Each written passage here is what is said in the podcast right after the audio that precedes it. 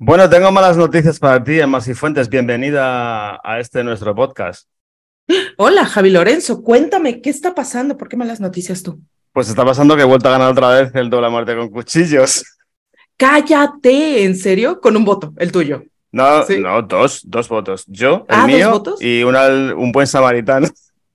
Algún buen samaritano que nos ha que nos ha echado otro voto, concretamente a mí, y ha hecho que vuelva a ganar el dólar muerte. Entonces. No, no, no. No, ahí yo veo ahí algo, ¿eh? No, no, no. Yo veo ahí tranza. Yo, como, como López Obrador, exijo voto por voto, casilla por casilla. Bueno, uno es el mío. Yo te lo digo. Y díselo a López Obrador también. Uno es el mío. El otro no tengo ni puñetera idea de quién es. Pero bueno, que he vuelto a ganar otra vez, que esto se está convirtiendo ya en una costumbre y ya está. Y viva España. Que viva España. Pero que ya sea la última vez, sí, por favor. Vale. Bueno, ¿qué tenemos hoy? ¿Quién viene hoy al programita? Ya lo dijiste la semana pasada. Super... cállate, tenemos una super mega sorpresa. Pero no la quiero decir ahorita. Mejor deberíamos de echar cortinilla para que la gente se entere de quién es nuestro invitado especial. Bueno, pues venga, dentro cortinilla. Comienza Tequila y Bermú un podcast transoceánico con Javi Lorenzo y Enma Cifuentes. Entes, entes, entes, entes. Hay Rebe en el estudio hoy. ¡Bravo! ¡Bravo! Pues sí, esa es nuestra cortinilla. Nuestro invitado de hoy es. Es el cantante, locutor y podcaster César Rodríguez. ¿Qué tal, Javi? ¿Qué tal, Emma? ¿Cómo estáis? Chicos, un placer estar aquí, ¿eh? Gracias Oye, por, fin, mano. el placer es nuestro. El placer es nuestro y ya por fin te decidiste, porque si desde el episodio uno estábamos, ándale, vete al podcast. No, que no sé qué, que no sé cuánto, que yo ahí tengo el mío, sin razón aparente. Ay, qué padre, escúchenlo. Y sí estábamos así como que súper felices escuchando a Sin Razón Aparente y estábamos, ay, ándale, vente. Y la gente nos escribía así de, oye, escucha un podcast, este, y se ve que ese es el de, es el de las cortinillas de tequila de Bermú. yo no sé, yo no dábamos abasto con los correos que nos llegaban. Sí, sí, sí, sí. O sea, teníamos tiempo material para leer los correos que nos mandaban. entonces, pues bueno, pues. pues. Mi, mi, fax estaba saturado de vuestras de vuestro feedback. Yo tenía, ¿sabes lo que tenía yo en la terraza? Plumas de paloma mensajera que me han llegado para pedirnos que vinieras ya al programa. Pues un placer, chicos, bueno, estar aquí. Pues nada, ya estás aquí, eso es lo importante. ¿Y de qué vamos a hablar, eh? Vamos a hablar de la vida y de la música. Y de películas de acerca de músicos. Eso es. Porque este es un podcast transoceánico, ahora sí, verdaderamente transoceánico, con dos españoles y una mexicana este, hablando de la vida, la música y de películas acerca de músicos. Eh, eh, en algunas ocasiones medio como que, ¿sabes? Trastornados y golpeados por la vida. ¿Y cuándo no? pues no sé, ya nos dirás a ver si es cierto. Si es cierto ese, ese, ese cliché o no. Bueno, ya lo, Entonces, lo vamos viendo, lo vamos viendo. Perfecto, pues comenzamos. Déjame entrar por tu ventana, directo a tu cama. Y sigue durmiendo que si abres los ojos yo me iré corriendo. Y deja que me cuele por entre tu ropa para no tener frío. Cuando el sol nos queme tú despertarás. Y ya me habré ido. Bueno, pues, pues nada, pues ya tenemos aquí a César, vamos a hacerle una batería de preguntas, ¿no? Pues yo diría, ¿no? Yo creo que lo primero que hay que preguntarle es cómo va el podcast. ¿Cómo va sin razón aparente? Pues hombre, el podcast, a ver, eh, dentro de que es un proyecto muy pequeñito, es un humilde podcast, yo estoy muy contento con el resultado que está dando. Ya para mí, ponerlo en pie era una hazaña que ya, que ya es lo suficientemente significativa como para estar contento. Pero es verdad que ya llevamos eh, cerca de 30 episodios, 30 conversaciones totalmente diferentes entre sí, con nexos que las conectan, y yo estoy muy contento. O sea, os podéis imaginar eh, lo que es conocer un poquito más a cada persona, buscar ese, ese rato, ese hueco para encontrarnos que de otra forma no se daría. Eh, pues me he tenido que inventar un podcast conversacional para satisfacción mía primero y después de los invitados e invitadas que, he ido teniendo. Yo me lo estoy pasando muy bien y estoy aprendiendo mucho. ¿eh? Y estoy conociendo a gente que, es genial, la verdad. ¿Cómo surge la idea? Pues Estás un día ahí en casa, no sé, y de repente, ¡boom! Como la película que has elegido, que luego hablaremos de ella. Pues a ver, yo creo que es un pensamiento recurrente que tenemos, si no todos, la mayoría.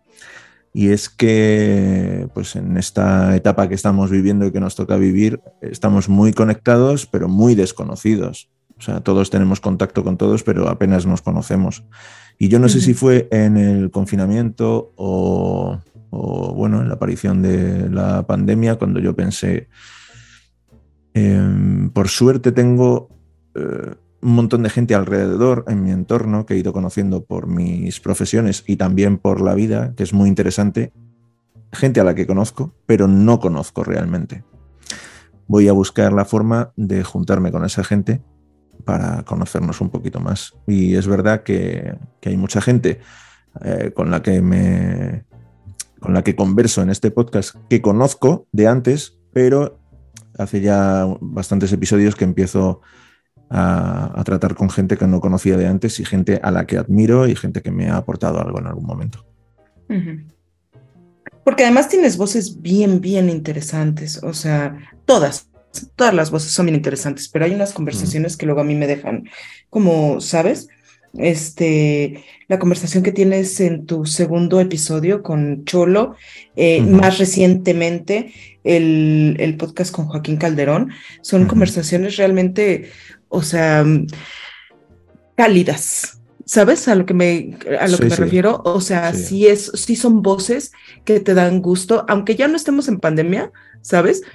Porque esta, esa, esa voz que, porque tú lo sabes, nosotros conectamos muy fuerte durante la pandemia por el Clubhouse, por este, el Cineforum, por, ¿sabes? O sea, estábamos súper conectados.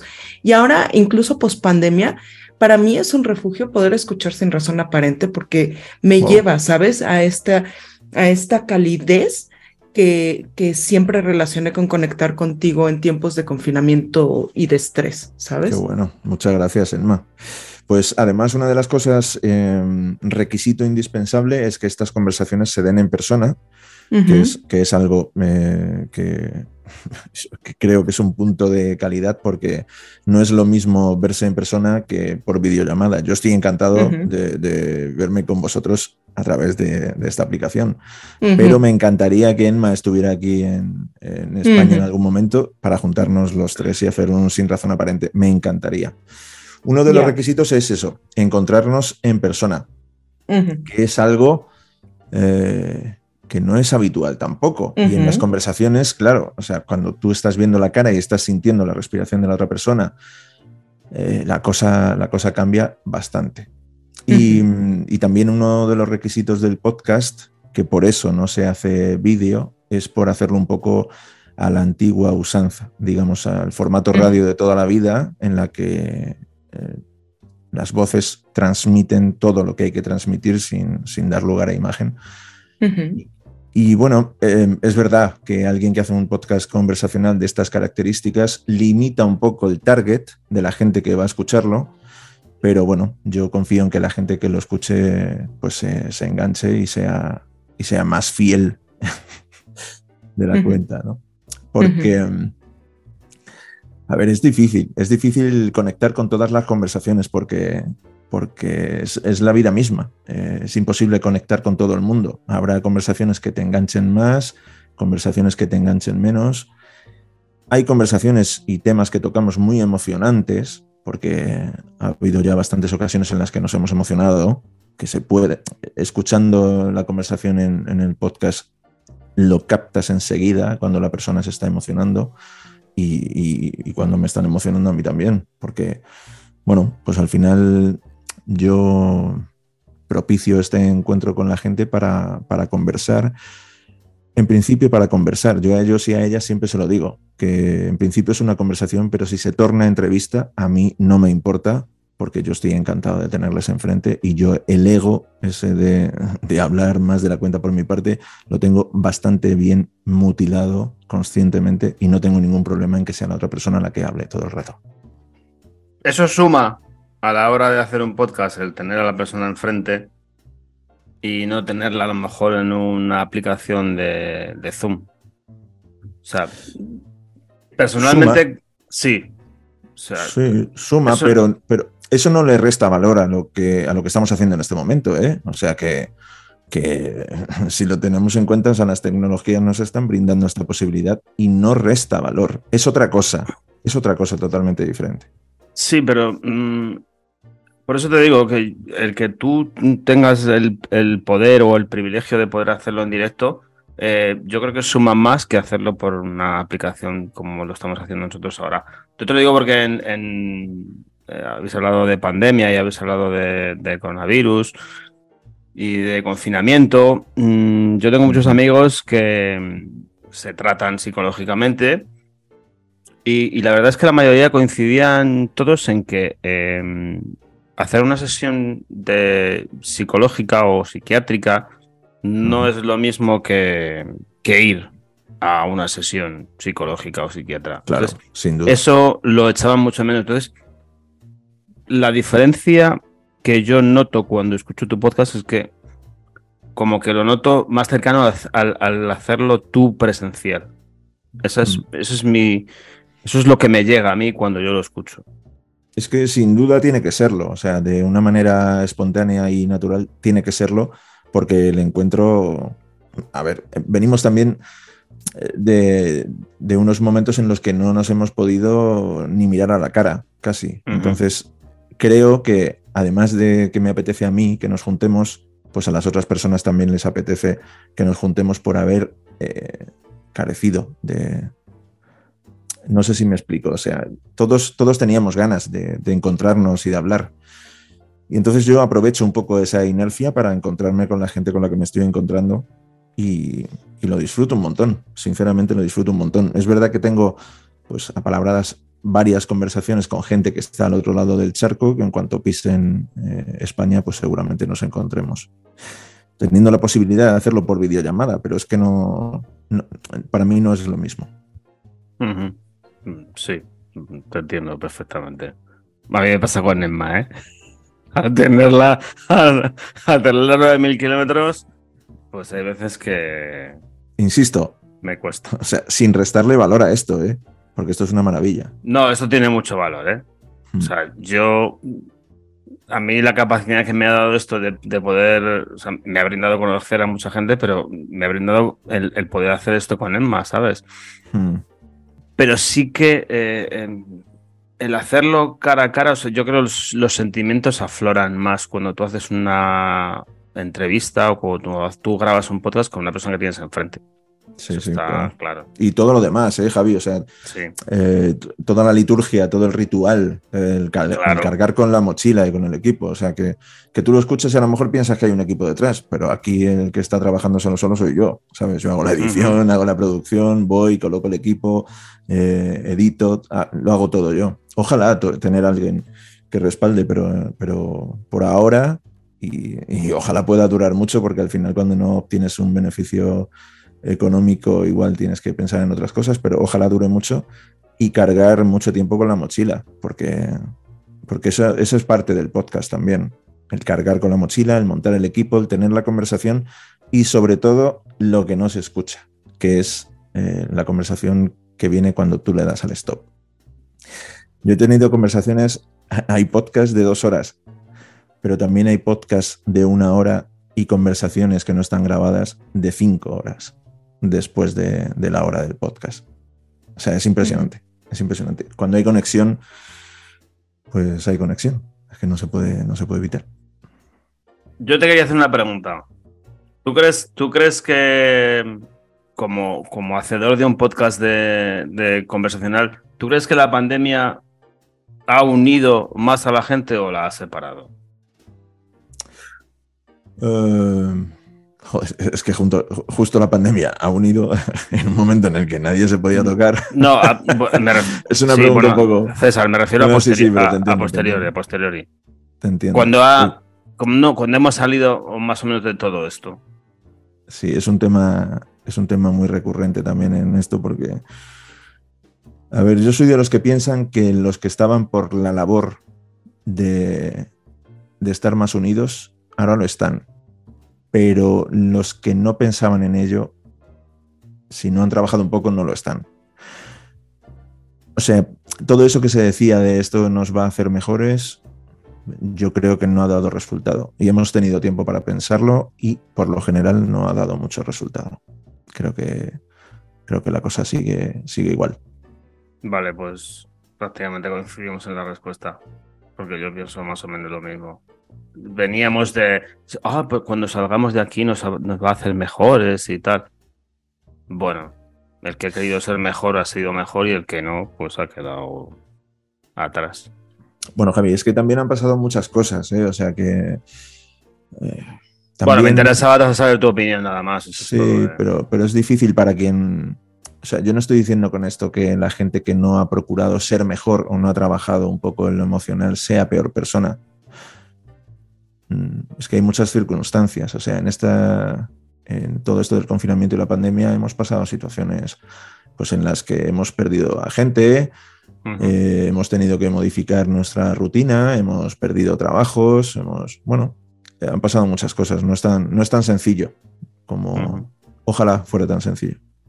¿Queréis seguir con este tema? ¿Hablamos de otra cosa? ¿Queréis hacerle. Emma, ¿quieres hacerle alguna pregunta a nuestro invitado? A mí me gustaría saber cómo se conocieron ustedes dos. ¿Nosotros dos? Javi y César. Pues yo la verdad es que no lo recuerdo, pero yo supongo que tiene que ver con... A mí, a mí, me invitaron un día al Cineforum y yo entré y ahí claro, eh, Eso fue, o sea, yo creo que nos conocimos... ya está. O sea, hablar, yo creo que cuando hablamos la primera vez fue por, el Cineforum que eh, pertenecía a este otro podcast que es Mucho Ruido y Podcast Nueces, el extinto Mucho Ruido y Podcast Nueces. ¿Qué, pasa, ¿Qué pasa con eso, César? ¿Vas a retomarlo o eso lo vas a dejar ya? No lo sé, no lo sé. Vamos, el podcast seguro que no. El Cineforum, pues bueno, pues si, si os animáis, lo retomamos en algún momento. Bueno, pues después de hacer esta pregunta, voy a hacer yo la pregunta inversa. ¿Cómo se conocieron ustedes? Eh, por lo que hemos hablado en algún momento, en algún concierto nos hemos visto, pero yo, el recuerdo, el primer recuerdo que tengo eh, conociendo a Enma y el recuerdo más bonito que tengo es Enma haciéndome una asistencia total con Twitter, con el funcionamiento de Twitter. Cuando yo estaba perdidísimo con el funcionamiento de Twitter, Enma tuvo la paciencia suficiente como para indicarme cuál era el funcionamiento y explicarme que tenía que hacer para poder utilizarlo. Ese es el primer recuerdo. Y en Map, por supuesto, tendrá otro. Pero además creo que fue hasta con PowerPoint y toda la onda y flechitas. Total. Entonces aquí le das. Y si quieres retuitear, pones RT, pero aguas porque esto lo ve todo el mundo. Si quieres hacer reply, le das aquí. Tal cual. O sea, eh, se trabajó un PowerPoint, unas diapositivas y yo me lo imprimí, ¿eh? O sea, yo lo tenía en papel. Sí, sí, sí. fue, fue muy. Fue histórico. Fue histórico. Es cierto. Yo conocí a César eh, en 2004. Mm. En 2004. Qué precisión. En la sala Galileo Galilei, después de un concierto de Fran Fernández. Así. no, pero no era, no era Galilei, era Garibaldi. Garibaldi, Garibaldi. Garibaldi, ahí, ahí. Y fui justo para conocerlo a él. O sea, no fui al concierto de Fran, fui a conocer a César. Ah, qué guay. Qué guay, Javi. Que si me habían dicho, ay, va a ir al concierto de Fran. Y ya, ah, bueno, ok, vamos. Qué importante me hace sentir, Emma. ¿Verdad? Sí, sí, sí, total. Eh. De nada. de nada.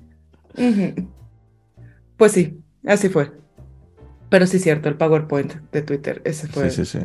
Eso fue una genialidad, de ver. Tengo, tengo, un recuerdo precioso de eso. Vamos, y, no sé si aún lo conservaré, ¿eh? Si te digo la verdad. ¿Qué tal? Eh? Pues muy bien. Qué pues mágico todo. ¿Verdad? Sí. Qué mágico, sí, sí. la magia. Qué bonito. Es la magia del Internet eh, eh, para que vean que a pesar de la, de, la distancia hay conexión. Sí, sin mm. duda, sin duda. Mm. Bueno, en este podcast de hoy vamos a hablar de películas de músicos. Entonces yo te quería preguntar, tú como músico que eres, ¿cómo ves ahora mismo, cómo ves ahora el mundo de la música? ¿Cómo, cómo lo notas? ¿Cómo lo sientes ahora? Pues a ver, em, es verdad que yo estoy en un momento ahora mismo en el que estoy un poco em, desconectado del mundo de la música porque eh, de repente todo esto de la... Yo tenía un formato con, con violín, guitarra, voz antes de, la pandemia, que me estaba funcionando muy bien y me lo estaba pasando muy bien. Y con todo esto de la, del confinamiento y todo aquello, tuvimos que cancelar un montón de fechas y es verdad que eso me restó fuerza después. A eso le sumé un poco la forma de trabajar actualmente en cuanto a la música y no sé si es muy acertado grabar un disco de repente, ¿no? Que, es, que es, lo que todo músico, todo compositor eh, tiene que finalmente hacer.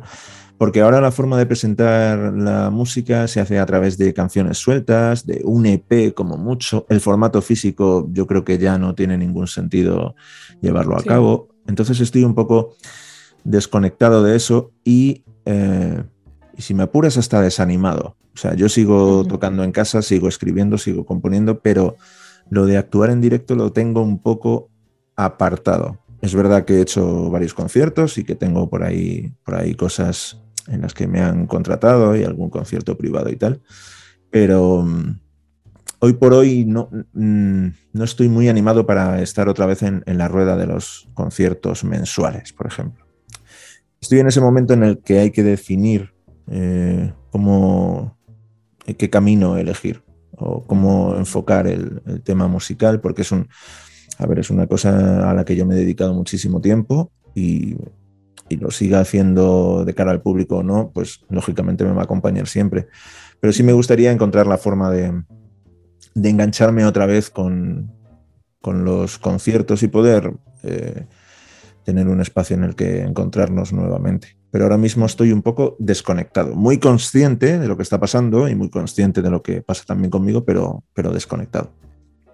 Digamos que ahora estás mm, más para ti, o sea, más inside, como, bueno, ya hablaremos de eso, como que más estás en casa componiendo y tal, no sé qué, y de momento no te nace la necesidad de, sacarlo fuera, estás más, mm.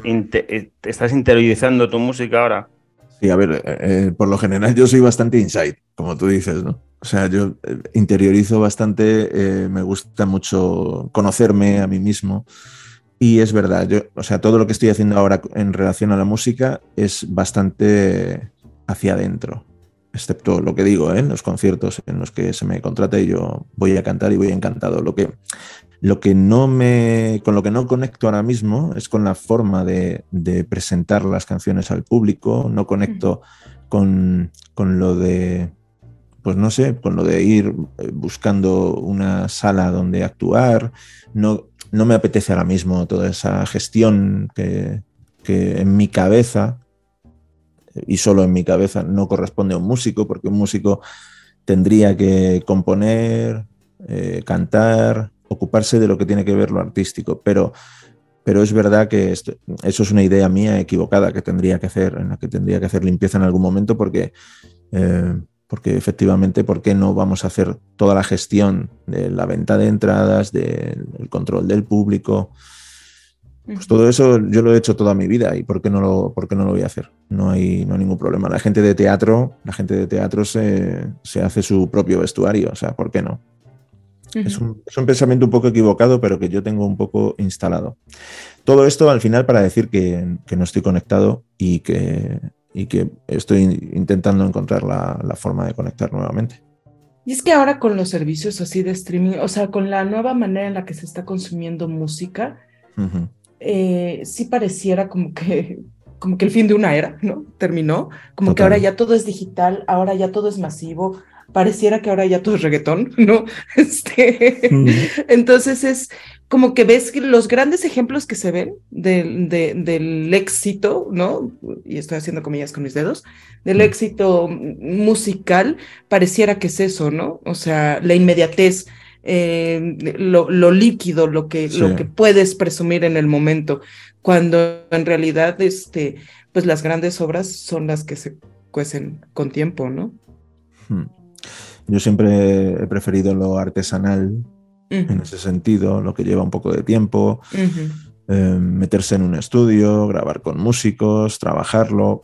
Y ahora, pues da la sensación de que, de que no se cuida tanto, aunque no nos engañemos, ¿eh? que eh, todos estos artistas que parecen productos nacidos de una campaña de marketing tienen muchísimo trabajo detrás, o sea, no son ocasionales, no es casual no es casual. Yo y el género del reggaetón o estos, estos géneros urbanos, yo por supuesto hay cosas de, ellos que me gustan mucho. ¿eh? O sea, no, no, soy de los que dicen, no, es que ahora ya todo es reggaetón.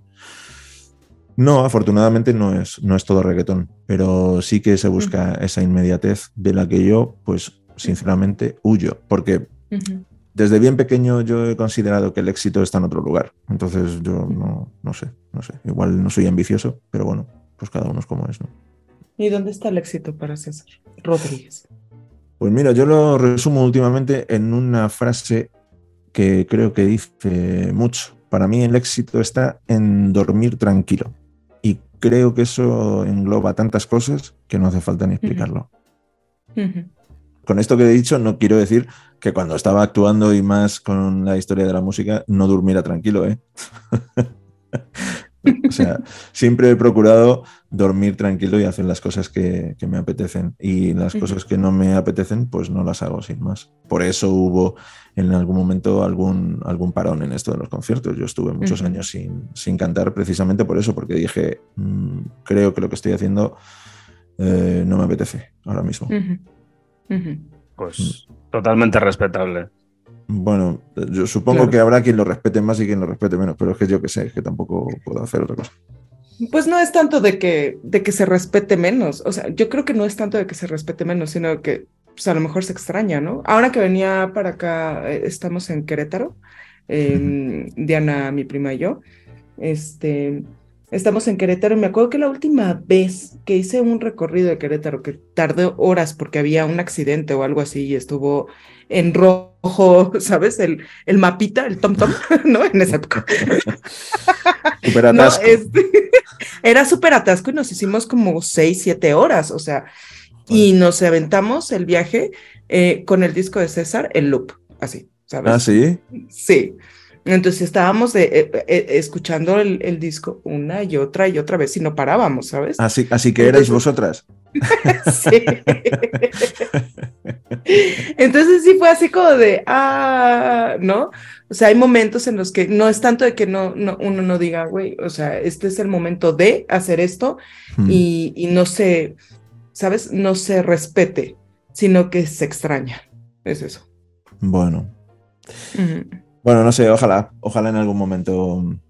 Es verdad que esta, esta introspección, digamos, y esta parada técnica, si lo queréis, em, pues ahora a la, hora de escribir y de componer, de repente seguro que se generan cambios de los que yo no seré muy consciente, pero que se darán en las nuevas composiciones. No sé, ya me lo, ya me lo diréis, ya lo veremos.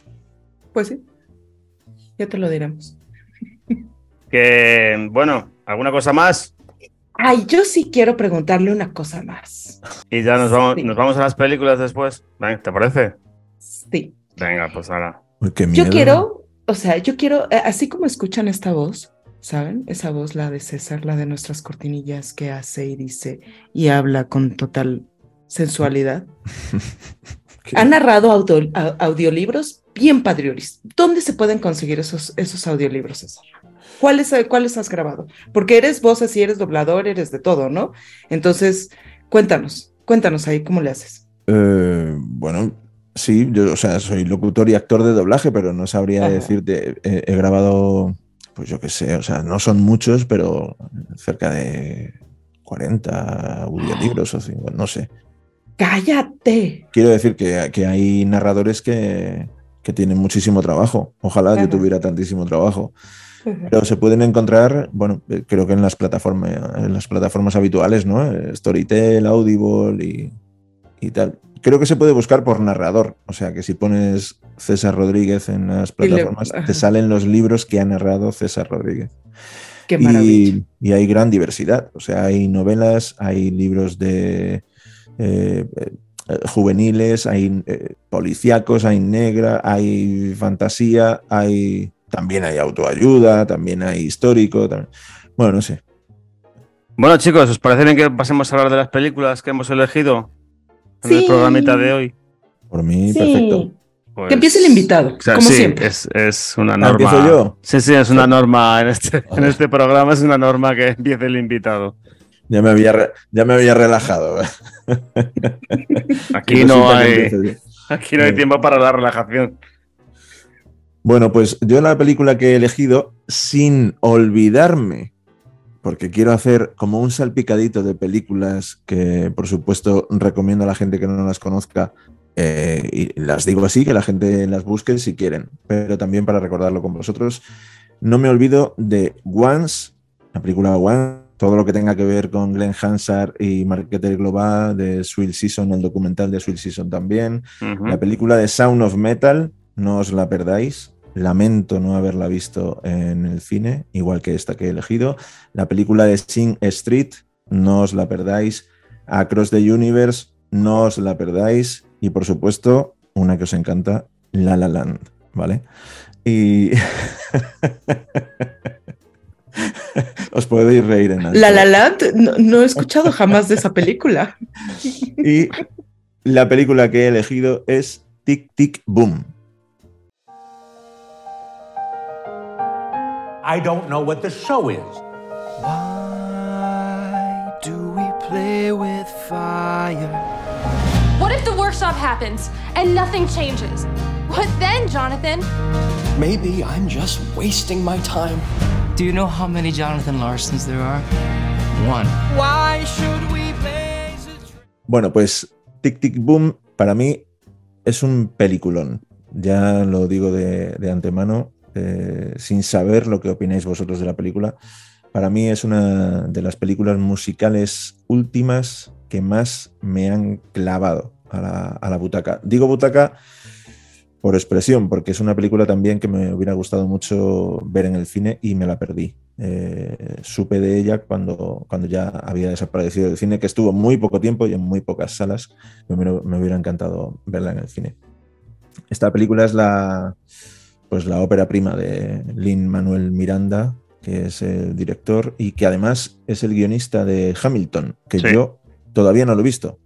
Eh, lo tengo pendiente y tengo muchísimas ganas de, ver Hamilton. Tú sí, lo, tú sí lo viste, ¿no, Javi? Me acordé de ti cuando me enteré de que era de Hamilton. El guionista, sí. Bueno, el guionista y el intérprete, si no me equivoco, ¿no? Sí, sí.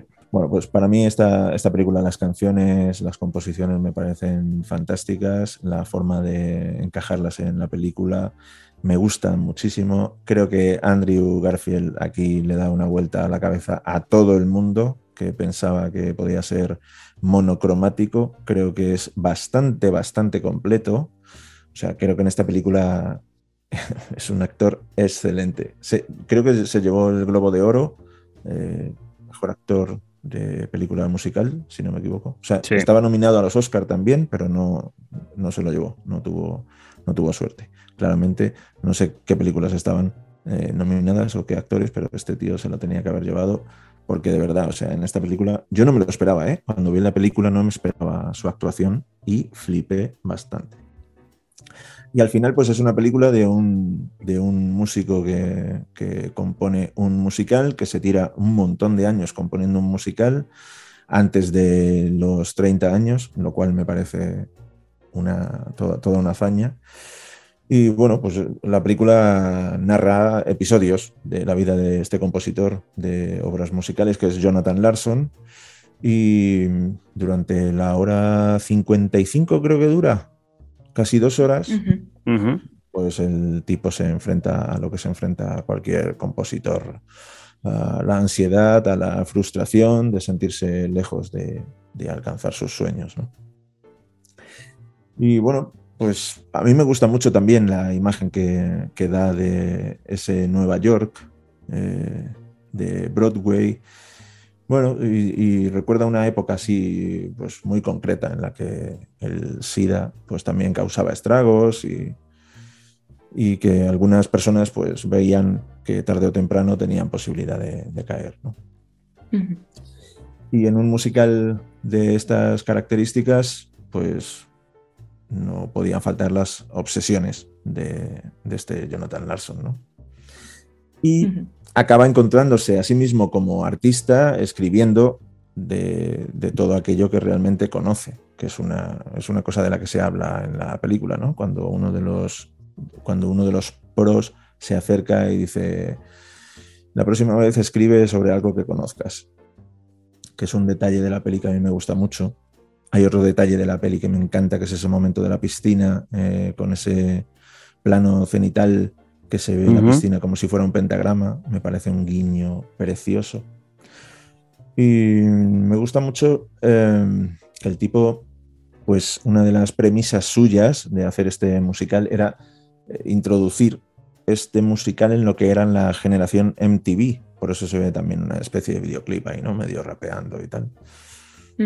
Y no sé, no sé qué más contar. O sea, es que son muchas cosas. No sé si estamos spoileando a lo mejor. Esta película no tiene mucho tiempo, Emma. No sé si esta cumple características para spoilear. Si entra, a ver, si, si cumple con. Puedes comprobarlo. Pues es que es del 2021, mijo. 2021. sí, no. aquí todavía tiene chance, sí, no. Tendrías que hacer una marquita aquí, ¿eh? Ajá, sí, no. Puedo hacer un, puedo hacer un pi en la edición. Pi, pi. Eso es. Un spoiler alert. Por lo demás, a mí la peli, a mí me gustó bastante la película. O sea, es, verdad que Andrew Garfield está muy bien. Em, pero sí, es, es, una obsesión por, por el trabajo, por, por su musical. Hay una escena que tiene con su novia, que yo creo que son cosas que al final, em, a ver cómo os lo diría, al final es la vida la que toma las decisiones por ti. Porque yo, yo, la escena que más me gusta es cuando estás con Susan en la, en la habitación. Y ya le he preguntado varias veces, oye, ¿qué pasa? ¿Qué, qué pasa con la decisión y tal? ¿Te decides mm. y tal? Y él está allí en, en, su, en su apartamento porque tú estás intentando retener a esa persona, pero a la vez estás intentando hacer la canción esta que te falta para el musical, bueno, yo ahí lo que veo realmente es que el, tipo no se quiere enfrentar a, las decisiones que tiene que tomar y, sabe que enfrentarse a ellas es renunciar a otras por las que siente una pasión mayor. Yo creo que eso se ve claramente. O por lo menos yo lo entiendo así, ¿eh? sí, pero por eso te digo que al final es la vida la que toma. Algunas veces es la vida la que toma tus decisiones. Porque tú podrías llegar a decirle, oye, mira, no beber contigo, me voy a centrar en el musical, que es lo que estoy haciendo, pero él nunca le dice eso, entonces es como que ella se da cuenta de que para él lo primero es el musical y luego está ella, entonces es cuando, cuando al final decide marchas, entonces él no toma la decisión, es la vida la que, la que toma la decisión por él. Bueno, hay un momento en la película en la que ella le dice, me, hubiera, me hubiera bastado con que me dijeras que me quedara pero ni siquiera eso. O sea, él, no está para eso. Él, él, está para su música, su pasión, y no es un tipo que se enfrente a decisiones. Sí, pero para a la hora de, de, preparar el Superbia, que lleva cinco años preparándolo, sí que se enfrenta a ese tipo de decisiones como de, pues tengo que coger a este músico, tengo que dejar a este músico, tengo que sacar este dinero para coger a un batería, pues... Mm, ¿Sabes? Que para esas decisiones sí está, pero para otras no. Entonces, pues bueno, eso me choca bastante. Aquí va a haber una reflexión de Enma que me apetece escuchar. No, yo no creo, ¿eh? yo no creo eso de que sea la vida la que toma las decisiones por ti.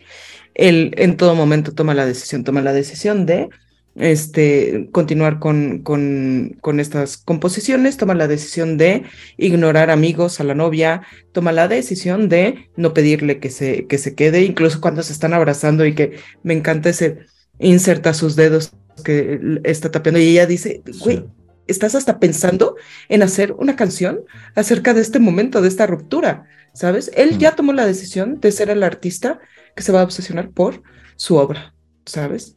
Entonces, yo ahí sí no, no, yo no creo que en ningún momento que sea la vida, este, este ente, ¿sabes? O cosa ahí etérea, la que tome las decisiones por ti.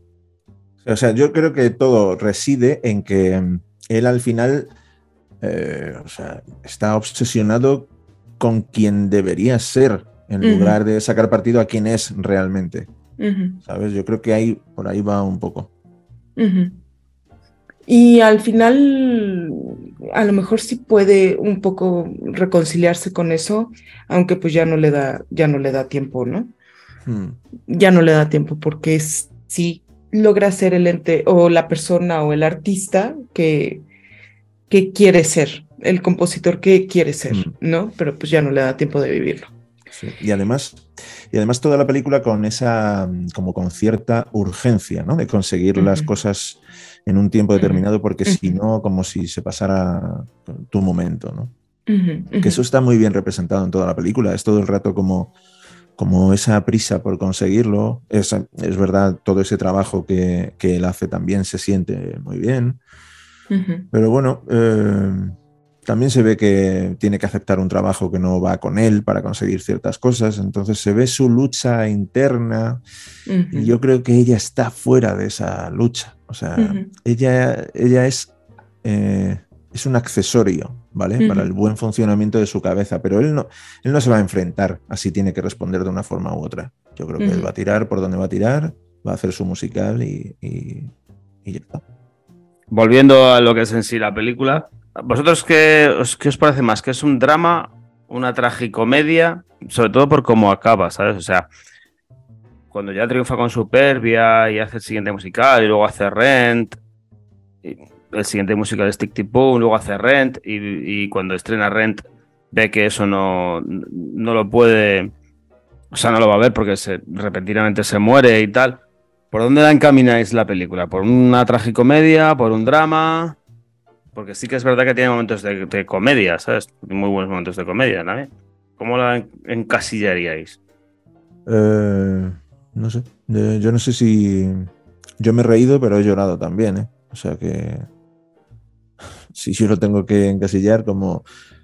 Eh, para, mí es, para mí es bastante dramático ver el, el funcionamiento del tipo, ¿eh? O sea, para a mí me, me produce más tristeza que risa. Todo el rato, ¿eh? Hasta en los momentos de comedia pienso, uff, cuidado. Hay momentos de risa, pero creo que están llenos de, de algo emocional muy gordo. O sea, yo, yo he llorado bastante bien esta peli, ¿eh? tengo que decirlo. Sí, yo también la veo como un drama, ¿eh? Y es más, creo que uno de los, de los aciertos que tiene la película es que desromantiza, ¿sabes? al, al, artista eh, en en, no en decadencia, pero sí en crisis, esa, esa sería la palabra. Desromantiza esta idea de que el artista esté de repente, ¿no? Es un, su mente está llena de cosas y de repente le llega la luz y entonces, ¡pum!, crea y demás, ¿no? No, o sea, te lo coloca en un Nueva York de verdad, este, un poco desolador, te lo coloca en, en momentos de, de verdad, de, de, de de ansiedad pura y lo puedes ver y eso gracias al, sabes, al de pasón actoral que tiene Andrew Garfield, puedes ver los momentos en los que se hunde, en los que resurge porque le vino una nota, un acorde, un algo, una letra, ¿no? En los momentos de super angustia, que si la computadora no le da o lo que sea, ¿no? O sea, es, es una película bastante real. Eh, es y constantemente estás escuchando este de verdad este tic tic boom tic, tic, boom, de este artista que sube y baja y sube y baja y sube y baja hasta que pues llega el momento en el que pues, no le queda más que sobrevivir. Hmm. O sea, entonces sí, sí es, sí es un drama. Yo sí lo veo como un drama completo, porque incluso esos momentos de comedia, como dice César, vienen de algo mucho más profundo y de un dolor. O sea, cuando está haciendo la, el, la mesa esta de, de, marketing que le recomienda el amigo. Sí. Ah, o sea, sí, pues sí, ay, sí, cagado, ¿no? Pero ay, te da coraje y eso lo hace muy bien Manuel Miranda en, el, en, en, su dirección. Hay momentos en los que no soportas que este sea así, ¿no? Y de repente otra vez vuelves a empatizar con él y porque así es, así es de verdad cuando se crea algo, ¿no? hay inseguridades y hay mucha confianza y hay, ¿sabes? Hay altos y bajos y ah, lo hace tan bien, pero, pero es, viene de conflictos internos mm, de verdad desoladores. ¿no? Estoy de acuerdo, estoy bastante de acuerdo. Muy buena película, César. Pues me alegro mucho de que os haya gustado. Gracias, gracias por tu recomendación. A vosotros. bueno, que voy yo, Emma, ¿te parece? Pues órale, vas. Bueno. ¿Qué pues, traes? Yo he elegido una película de Scoen. Porque a mí los Cohen me gustan mucho. y, y, he elegido Inside el Jaguar Lewis. O sea, a propósito de Jaguar Lewis. I'm interested in, in gigging here. Okay, let's hear something. You don't want to hear the record? Why should I? You're here. Play me something. Play me something from Inside Lewin Davis. Fairly well.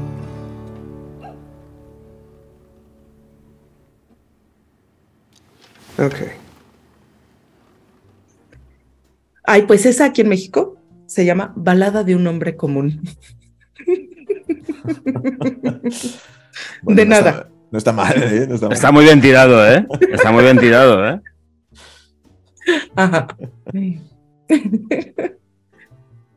A ver, ¿de qué va Inside Lewin Lewis?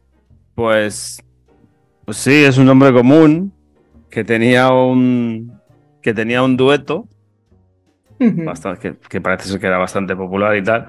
Y el, el, amigo se tira, se tira por un puente, literalmente hablando.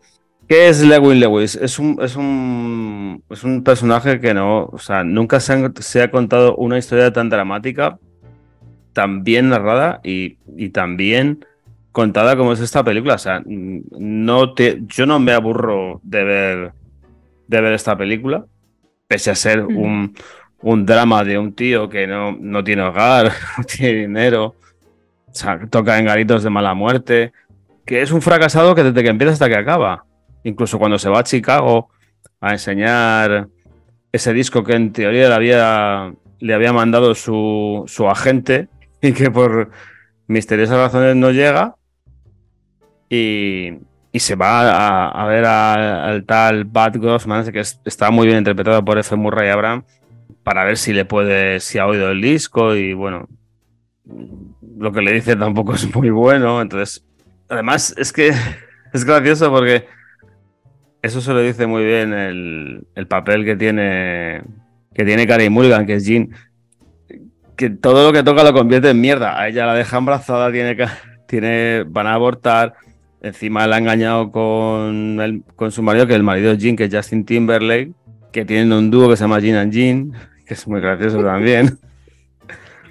Entonces, donde va es, se, se, convierte todo en un, en un, cataclismo. Ya te digo, al final va, va vuelve a la marina porque todo lo que ha intentado hacer, todo le sale mal.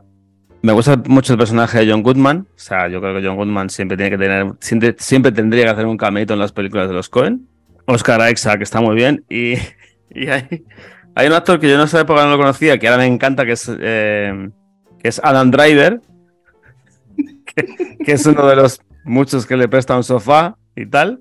Y, tienen una escena buenísima que están los tres actuando, que es Justin Timberlake y, eh, Oscar Isaac y, Adam Driver, que es una escena súper surrealista, buenísima. Yo la recomiendo mucho, que es cuando estaba haciendo el... Y Adam Driver está... Es buenísima. Y eso, eso es cuento de Inside Jawin Lewis. Es una, la historia de un perdedor contada de principio a fin, siendo, siendo un perdedor. Y ya está, no tiene. No tiene más. Yo tengo que decir que no conocía esta película y me ha encantado. ¿Cómo crees? No la conocía. No la conocía y me ha encantado, me ha sorprendido muchísimo. Oye, ¿y usaste alguno de nuestros patrocinadores para, para verla o la encontraste en la biblioteca? La encontré en la biblioteca, efectivamente. Sí, sí, sí. Estuve, estuve esta misma mañana en la biblioteca y la cogí y la vi. Y me ha, gustado mucho, y me ha gustado mucho eh, Oscar Isaac. ¿eh? He flipado bastante. Y las canciones muy bien, muy bien. Eh, eh, me ha gustado mucho esta peli, ¿eh? De verdad, de verdad. O sea, me ha gustado mucho la este.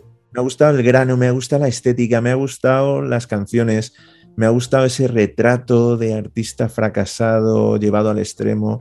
Me ha gustado muchísimo esos alivios cómicos, como este que dices, de la grabación en el estudio de los tres, con el personaje de Adam Driver eh, haciendo esas voces medio country y tal. Todo súper surrealista. me ha gustado mucho, me ha gustado mucho.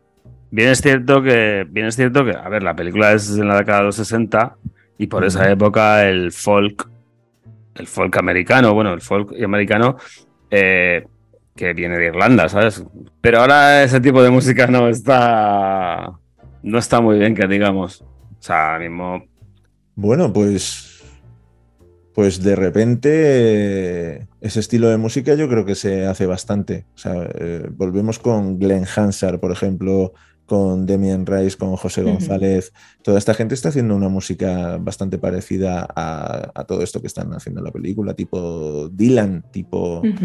Eh, Ese folk, ¿no? Yo discrepo bastante porque la música folk en ese sentido tiene su espacio bien ubicado. ¿eh? Que por cierto hay un cameíto al final a Dylan. Hombre, precioso. Pues me, me, gusta mucho que me cuentes eso, César, porque yo pensé que la música folk estaba un poco ahora estaba un poco en declive. Me dices tú que no, pues, me, da, me da mucha alegría. bueno, no sé, o sea, quiero decir que a lo mejor no es para, para el gran público, pero, pero yo escucho muchos artistas eh, similares a Cat Stevens, por ejemplo, ¿no? Que es un artista. Es que las canciones que estaba haciendo este hombre en la película me recordaban mucho al estilo de, de Cat Stevens. Y yo sigo escuchando artistas que, que tienen ese estilo muy parecido, porque me gusta mucho en la sencillez muchas veces está la belleza. Lo último que oí de folk era Montfort Sons. Esos me gustaban mucho, eran muy, muy buenos. Incluso, incluso este eh, Marcus Montfort es el que hace la voz del, compañero fallecido del dúo. Eh, Javi, ¿este Oscar Isaac eh, canta todas las canciones? Sí. y toca la guitarra él. Hombre, eso sí se ve. Eso él toca y canta las canciones. Muy completo. ¿La viste, ¿eh? ¿La viste en versión original? Sí, sí, sí. Joder, es que no tiene nada que ver. Muy completo el tío, ¿eh? me ha sorprendido bastante. Bastante.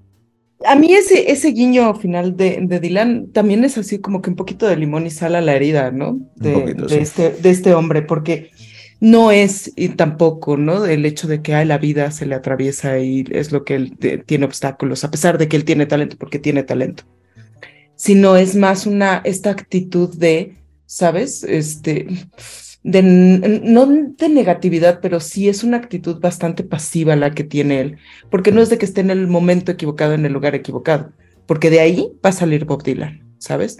Entonces, sí es así como que un poquito de sal a la herida de que dices, güey, espabila, ¿no? O sea, está bien, yo entiendo que sí es un artista que quiere defender, ¿no? Su arte, ¿no? Y no quiere caer en estas cosas como las que canta con, con Justin Timberlake y, Adam Driver, que es un cuate que se quiere mantener fiel, ¿no? Pero aún así pareciera como que está demasiado pasivo y demasiado estancado en glorias pasadas y eso, eso es lo que lo frena, ¿no? Bastante. Mm, creo que ese, ese, ese, ese momento final a mí ah, sí me dolió. Pero yo creo que el limón, el, o sea, la sal también se la dan cuando suben los tres a interpretar.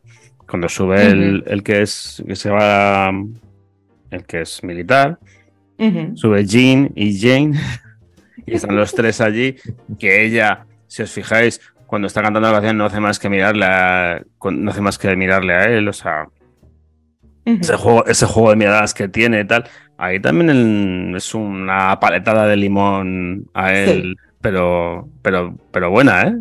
Hmm. Sí, sí, sí. Bueno, Muy bien. yo creo que al final es un, pues eso, un artista que está defendiendo su proyecto a toda costa y, no hay fisuras. Entonces, bueno, pues es verdad que, bueno, pues le pasa lo que le pasa. Pero está muy bien, me gusta mucho, ¿eh? Muchas gracias por la recomendación esta. Muy bien, pues eso. Pues eso, que viva España. Ahora le toca a México. Y yo voy con una película que a mí me encanta, me fascina, que es Whiplash. Five, six, and. I want to be great. And you're not. You got Buddy Rich here. Little trouble there. You're rushing. Here we go. Five, six, and. Were you rushing or were you dragging? I, I don't know. Eh, del 2014 y además eh, de este excelente director que es eh, Demian Chazelle, que es el que hace La La Land. Entonces, pues ya te imaginarás que César ha de estar súper extasiado con esta película. ¿Y de qué va? Rápido, o sea, resumen en chinga. Es eh, Andrew, es un joven baterista que entra a la clase de jazz, me parece que es banda, ¿no? De, de, jazz, de este eh, director que es como un perfeccionista medio tirano, que es el profesor Fletcher y eh, de ahí pues va a conocer pues, ¿sabes? El dolor y la gloria que la música representa, porque el cuate Fletcher, que está magistralmente interpretado por J.K. Simmons, es de verdad un tirano, es un profesor de estos de que pues, la letra con sangre entra y te genera esta, este debate súper interesante, es, eh, o sea, es, es este tipo de de maestros lo que logran la perfección. Se puede alcanzar la, la perfección aunque no tengas un, un maestro que te, que te lleve a estos abismos de la inseguridad y de la ansiedad, o es de verdad ir demasiado lejos, ¿no? Es eh, apasionante porque sí llega un momento en el que Andrew, pues sí está, sabes, ya con, con casi, casi los, los los nudillos, él es eh, baterista eh, ya ensangrentados, ¿no? De tanto estar practicando y, y, y, aún así, ¿no? Persiste y persiste y persiste. Entonces, hay, hay toda una gama de colores, ¿no? En, en cuanto a esta pasión de este chico y si es capaz de decir no más, ¿no? Y el final que es épico, ¿no? En esta, en esta película, porque pareciera que hay una conexión entre maestro y alumno a través de, de la música y del dolor que le está llevando a Andrew el poder interpretar esta música y pareciera que cierto orgullo, ¿no? Por parte del maestro que dice, mira, pues sí, sí te entró con sangre. y pues eso es Whiplash, básicamente. A mí me gusta mucho esta peli, ¿eh? Y me ha, encantado revisitarla otra vez. Y si hablábamos antes de montaje con la otra película, esta peli tiene un montaje perfecto, ¿eh? Me, me encanta esos movimientos de cámara, esos primeros planos, esos acercarse, alejarse. Me encanta, me encanta esta peli. Me gusta mucho. Ese detalle de la gota de sudor cayendo en el, en el, ¿cómo se le llama esta, a la placa esta del, de la batería? La batería, sí. Ajá, parche, es, eh, al, parche de, de la batería y se ve que es entre gota de, de, sudor y gota de sangre, ¿no? Entonces es, es, maravilloso y después te mueve a la cara de, de Andrew y después vas a, a, al rostro de Fletcher y todo va en movimiento y va con el ritmo de la música de un jazz que de verdad es bastante jazz, ¿no? Bastante jazz y es un jazz que, que si eres amante lo, lo disfrutas por este movimiento y esta este, eh, que sea tan estrepitosa, ¿sabes? Hmm, y, la edición te lleva de la mano con eso, ¿no? Y si no disfrutas ese tipo de jazz, con los movimientos de cámara lo, lo vives, ¿no? Sí, sí, sí. Te mete muchísimo esa, forma de, grabar. Y. Mm, a ver, a mí, a mí personalmente me gusta bastante ¿eh? y desde el principio se siente esa presión, ese perfeccionismo, esa tiranía por parte de, del profesor. es, bastante durita ¿eh? también esta, película, pero a mí me, gusta mucho. Y es otra que me hubiera gustado ver en cine y no lo pude ver en sala grande. Me hubiera, encantado.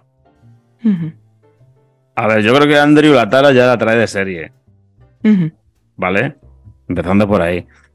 Porque él está obsesionadísimo con, con, con ser batería, pero no ser un batería de tal, o sea, ser el mejor batería del mundo. Se va a estudiar a la escuela de este y se encuentra justo con este hombre que lo que hace, que me parece magistral la conversación que tienen cuando van, están en el, ya le ha denunciado y le han echado del colegio y todo eso, y, tienen esa, que me parece magia, esa, esa conversación que tienen en el restaurante o, en el bar este donde está tocando el piano ya el, antiguo profesor de la escuela, que le dice que él, él creía que la forma de educar mm, con esos valores y exigiendo al máximo y llevando a la gente al límite y todo eso y que incluso hay, una, hay un muchacho que da clase con el que se suicida y todo eso eh, que él era la, forma correcta que, quería de, sacar el potencial a, un músico, en este caso de la batería, que me parece lo mejor de la película, pero que da la casualidad que él va a estudiar a esa clase, a, ese, a esa universidad que es la mejor de todo Estados Unidos para poder estudiar, para poder aprender ese tipo de cosas, y él y se encuentra con la arma de su zapato, que es este señor, que encima lo está exigiendo más. O sea, aparte de que el tío ya viene obsesionado de serie y viene con la tara de serie, que está con los cajos, no sé qué, con, con, los pósters y todo eso. Si te encuentras a un tío que encima va que exigir más, pues es, un, es un choque de trenes brutal esta película. También me gusta mucho cuando los tienen a los tres juntos y ya y les, estás, que lo que dices tú, le sangran las manos, se le está cayendo las gotas de sangre, tal, no sé, ya es, eso sí que es llevar a una persona al límite. Y, luego también me gusta ah. mucho lo de, perdona que termino y ya hablas. No, no, no. Eh, eh, me gusta mucho cuando, que, que, eso es lo que yo no veo en Tic Tic Boom, ¿sabes? O sea, que es lo que cuando queda con la novia esta que conoce en la tienda de palomitas del cine y le dice, y se sienta con ella enfrente suyo y le dice, mira, esto no va a funcionar. Yo estoy obsesionado, esta, yo quiero ser el mejor batería del mundo y no, no, esto no va a funcionar y quiero dejarlo contigo y tal y no sé qué. Que eso es lo que, hecho, es lo que te decía de lo que la vida que te, lleva por... Aquí sí lo encuentro y en Tic Tic Boom no. Eso es lo que trataba de decir yo antes. Sí, pero eh, sigo pensando que no es la vida, es el tipo de personalidad del, personaje. Este tipo si se enfrenta, decide, toma decisiones que le pueden herir más o menos, pero las toma. Y el otro, pues, mm, permite que las tomen por él y ya está. No es tanto la vida. En los dos casos yo creo que ellos van definiendo eh, lo que quieren, pero de forma distinta. Yo creo que... al, final me he hecho entender que eso es lo que sí, sí. Eso es lo que más me interesa. Yo te entiendo, yo te entiendo. En mano sí, pero yo te entiendo. Gracias.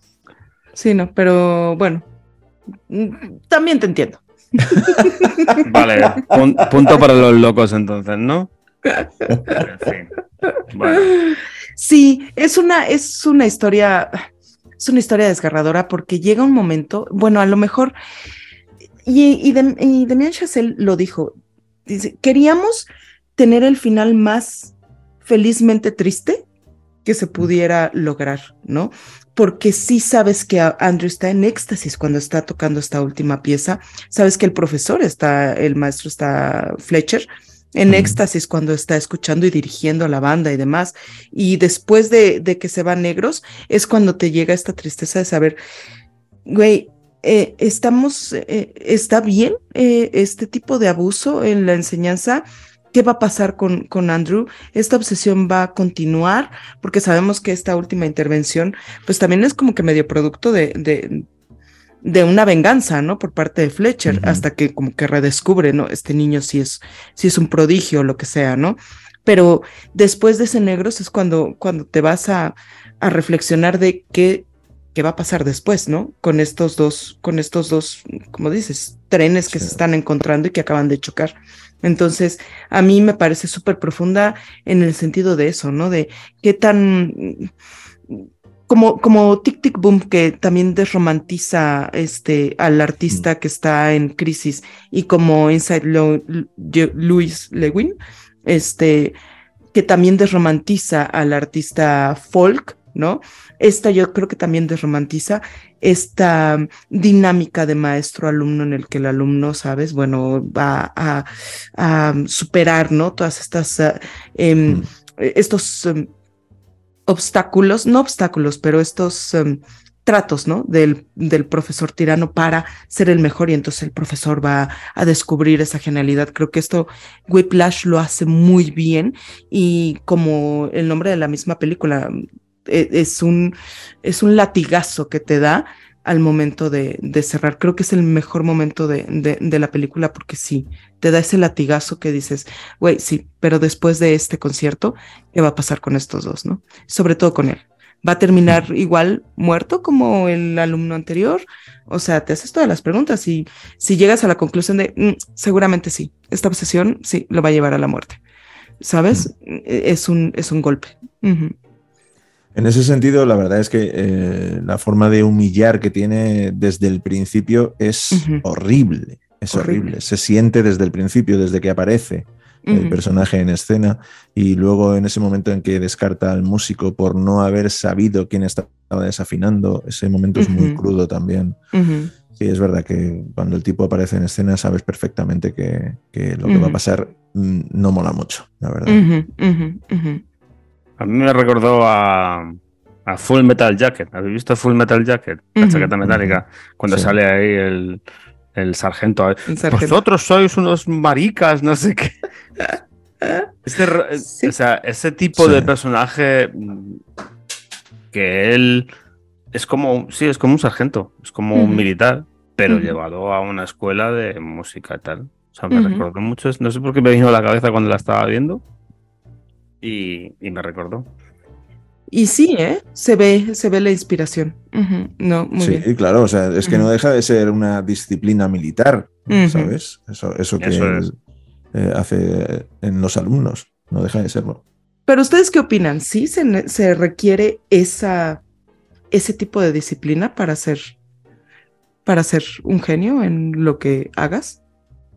Mm, desde mi punto de vista, no. Para mí es erróneo totalmente. Que funciona, eh, igual se puede demostrar que sí que funciona, pero lo que deja en el camino no, no, me Las secuelas, ¿no? Mm. Sí, yo opino lo mismo, fíjate, que no es necesario. Yo he vivido las dos partes, o sea, una enseñanza beligerante, una enseñanza pasiva y luego una enseñanza más estricta de estricta te llevó de, a, golpes. Y yo he aprendido mejor la de golpes. ¿Qué quieres que te diga? ¿Que la comparta? No. Pero sí que es verdad que yo aprendí más con la disciplina de, de palo y capón, ¿sabes? O sea, mm, porque, no sé, fue así. Así se dio. Es, lo, que, es lo que decía, que ¿Que igual, ¿Que igual funciona? Sí. ¿Que lo justifica? Pues no. Para mí no. O sea, si hay que pasar por eso para llegar a entender las cosas, pues para mí no, no, es válido, por mucho que funcione. Ya, porque además puedes, puedes perder, ¿no? Incluso hasta el amor por, por, esa, por ese arte y por tu genialidad, ¿sabes? Claro. Y a mí eso creo que sería la secuela más, más, más grave para un artista. O sea, el decir, sí, güey, pero estoy odiando el ser el ser así. Eso es. Eso es. Eso sí no te hace, eso sí no te, eso sí no te hace desistir. Porque puede ser que a, la primera abandones porque, porque no te venga bien esa humillación, ¿sabes? Pues eso. Javi, ¿cerramos? Vale, pues sí, cerramos o qué. ¿No te pues yo diría, ¿no? cómo se merece o qué? Pues me ha encantado estar aquí, ¿eh? Y además me ha gustado mucho las tres películas y volver a verlas. Me pega una sesión musical que me ha encantado y tengo que decir que ha sido un placer estar con vosotros aquí, que mm, ojalá se repita y que no sé si tiene algo que ver eh, este podcast con que os hayáis conocido en el Cineforum, pero de una forma romántica, yo no sé si os habéis conocido así, ¿eh? pero para mí, de una forma romántica, me parece que, tengo algo que ver en esto y esto me pone muy feliz. Pues sí, César, ha sido básicamente así, como lo mm. cuentas. Así fue como nos encontramos. Pues qué bien. Bueno, César, muchas gracias por, lo dicho, por venir. Un, verdadero placer. Un abrazo muy fuerte para los dos. Muchos besos. Bueno. Y muchas gracias por nuestras cortinillas. Muchas gracias, porque, ¿sabes? es lo que le da ahí como eh, eh, saborcito a este caldo. Un gusto, un placer. Bueno, señores, señoras, niños, niñas, pues un placer como siempre, un besito, nos vemos en el próximo y Emma pues se va a despedir como, como siempre, hace con esa gracia que le caracteriza. Ya, pero pues es que ahora estoy inspirada por la voz de César, entonces va a ser un bye un poco más. Bye. Aquella vez el crimen fue habernos conocido. Mientras cantaba sin saberlo, te susurraba y te hablé al oído. Tú te dejabas ver y despertabas algo en mí que aún estaba dormido. Siempre se atrapa al que ha mentido. Aunque no haya testigos, quizá algún día me decida y por fin vuelva a buscarte para ayudarme a salir de esta espiral en la que nunca entraste y no me creerás cuando te diga que no he dejado de pensarte. Regálame de nuevo aquella noche en la que yo no supe aprovecharte.